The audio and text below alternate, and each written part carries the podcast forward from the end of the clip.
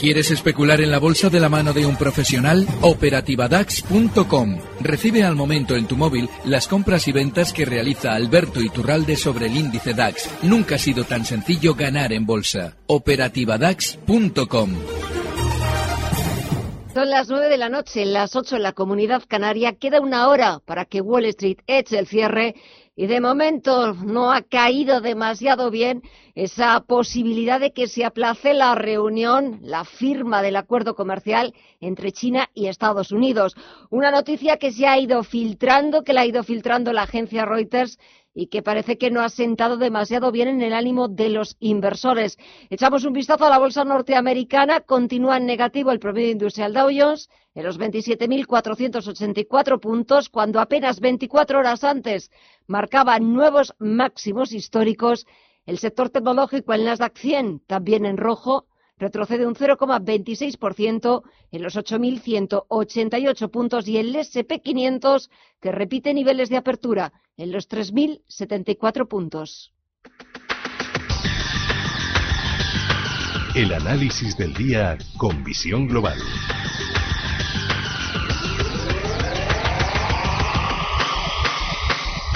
Y volvemos a saludar a Alberto Iturralde, analista independiente. Buenas noches, Alberto. Muy buenas noches, Gemma. Bueno, el malo no se muere nunca. No, el malo sí muere, pero muere en el momento en el que tiene que morir. Y es que llevamos explicando tiempo que ya, fíjate, toda la cantidad de tinta que se ha escrito en torno a esa crisis comercial y hace ya meses que hemos explicado, antes de que la volvieran a crear, que la iban a crear. Y una vez que la habían creado, que la iban a solucionar.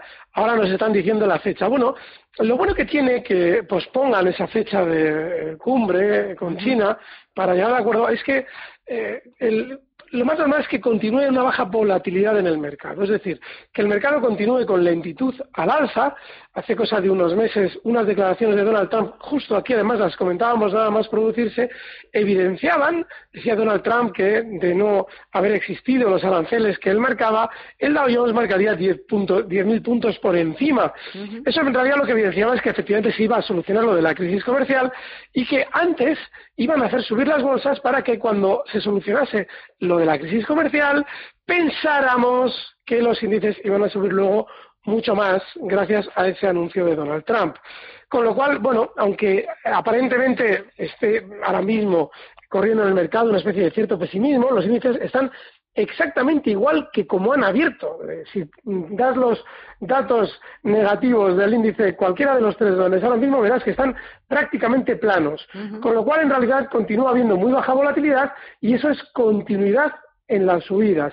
Ahora ya se está empezando a escuchar, después de que el, DAX ETRA ha marcado ya un 17% de subida desde agosto, desde que iba a entrar en recesión su economía, la alemana, Ahora ya se empieza a decir, hombre, es que el mercado retoma la senda alcista, ahora se puede comprar. Bueno, ahora todos los que vayan desfilando por el mercado compradores, seguramente de aquí a un tiempo perderán, porque lo que nos queda de manera inmediata seguramente será poquita subida para tener un recorte antes de diciembre. Es decir, que lo más normal es que a partir ya de la eh, primera quincena de noviembre, una vez que acabemos con las elecciones en España, el mercado tenga un recortito para volver seguramente a subir hasta diciembre, que se producirá esa cumbre para solucionar la crisis comercial con China.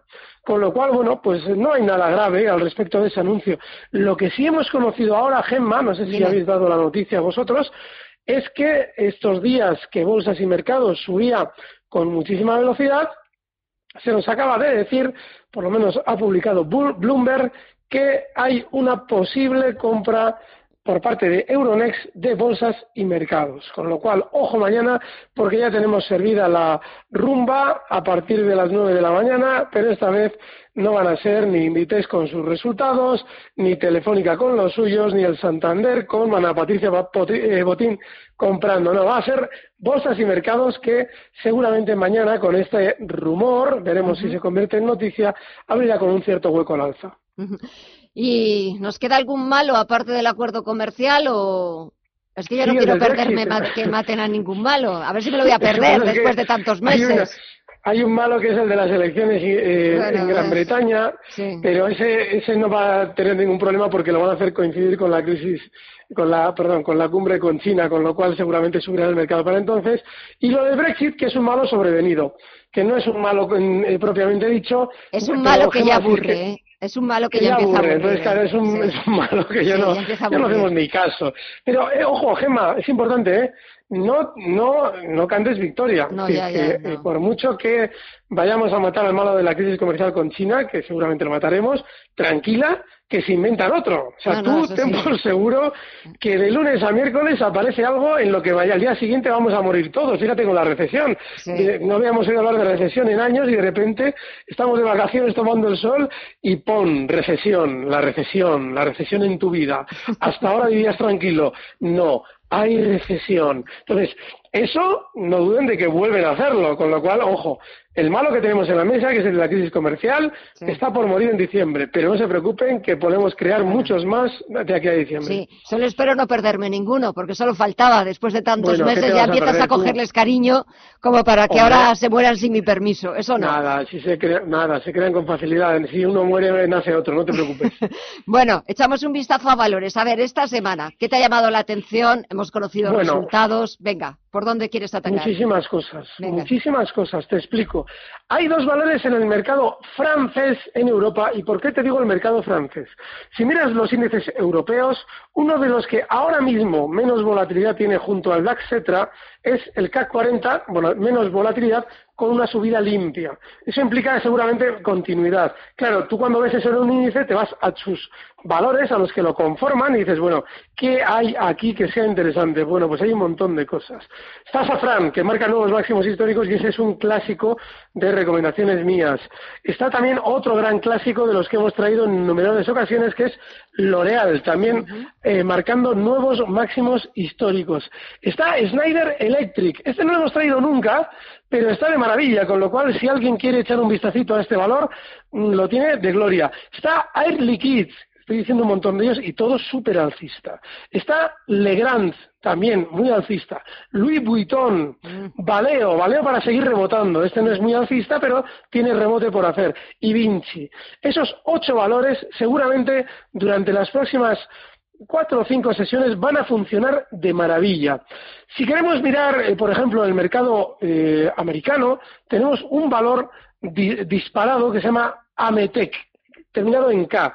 Así como suena, Ametec. Y es un precio que está marcando nuevos máximos históricos, cotiza en 96 dólares, 96,21, y seguramente durante estos días se dirigirá a 100 dólares. Eh, más cosas que te pueda comentar ahora mismo. Bueno, Iberdrola, importante.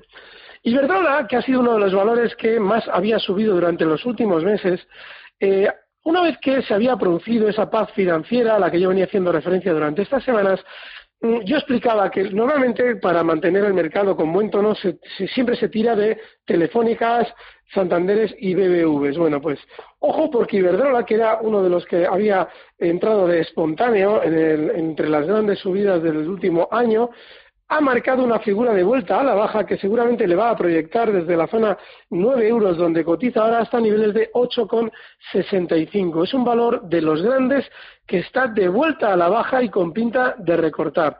Y bueno, pues a la hora de buscar valores alcistas en el mercado español, he sido muy insistente durante estas semanas con el caso de Endesa.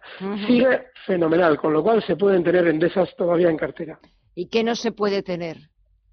Mira, hemos comentado el caso de eh, Iberdrola. Y hay algo que es muy importante. Yo la semana pasada comentaba, porque justo el viernes a la mañana amanecíamos con la noticia de que Ana Patricia Botín publicaba los cuatro vientos que compraba Santanderes.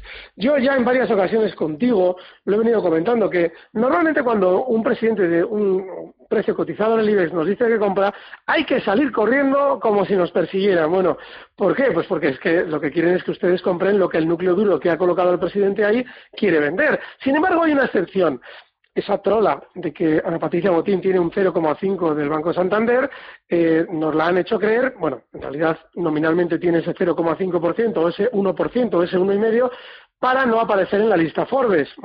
Pero no, no, eh, mediante fondos tiene una barbaridad del capital del Santander.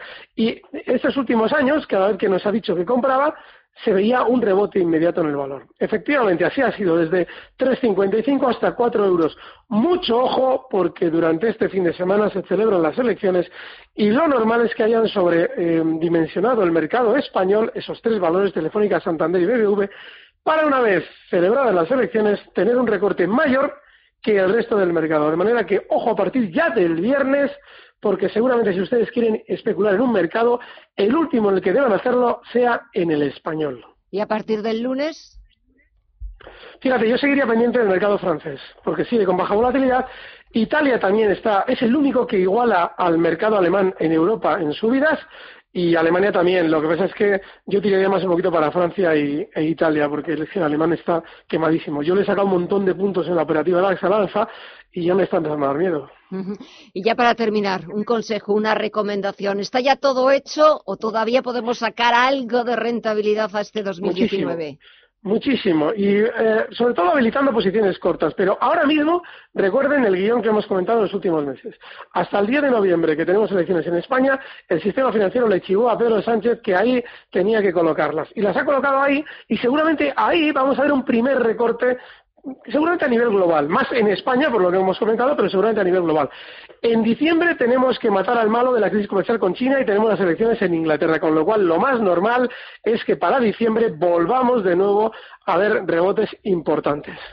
Pues estaremos pendientes a ver qué nos depara estos dos últimos meses del ejercicio del año. Alberto Iturralde, analista independiente. Gracias como siempre, que pases una buena semana y hasta la próxima. A ver qué nos encontramos el próximo miércoles. Un saludo, muchas gracias. Gracias, un fuerte abrazo. Recibe al momento las operaciones de Alberto Iturralde vía SMS en tu móvil. Operativa DAX.com.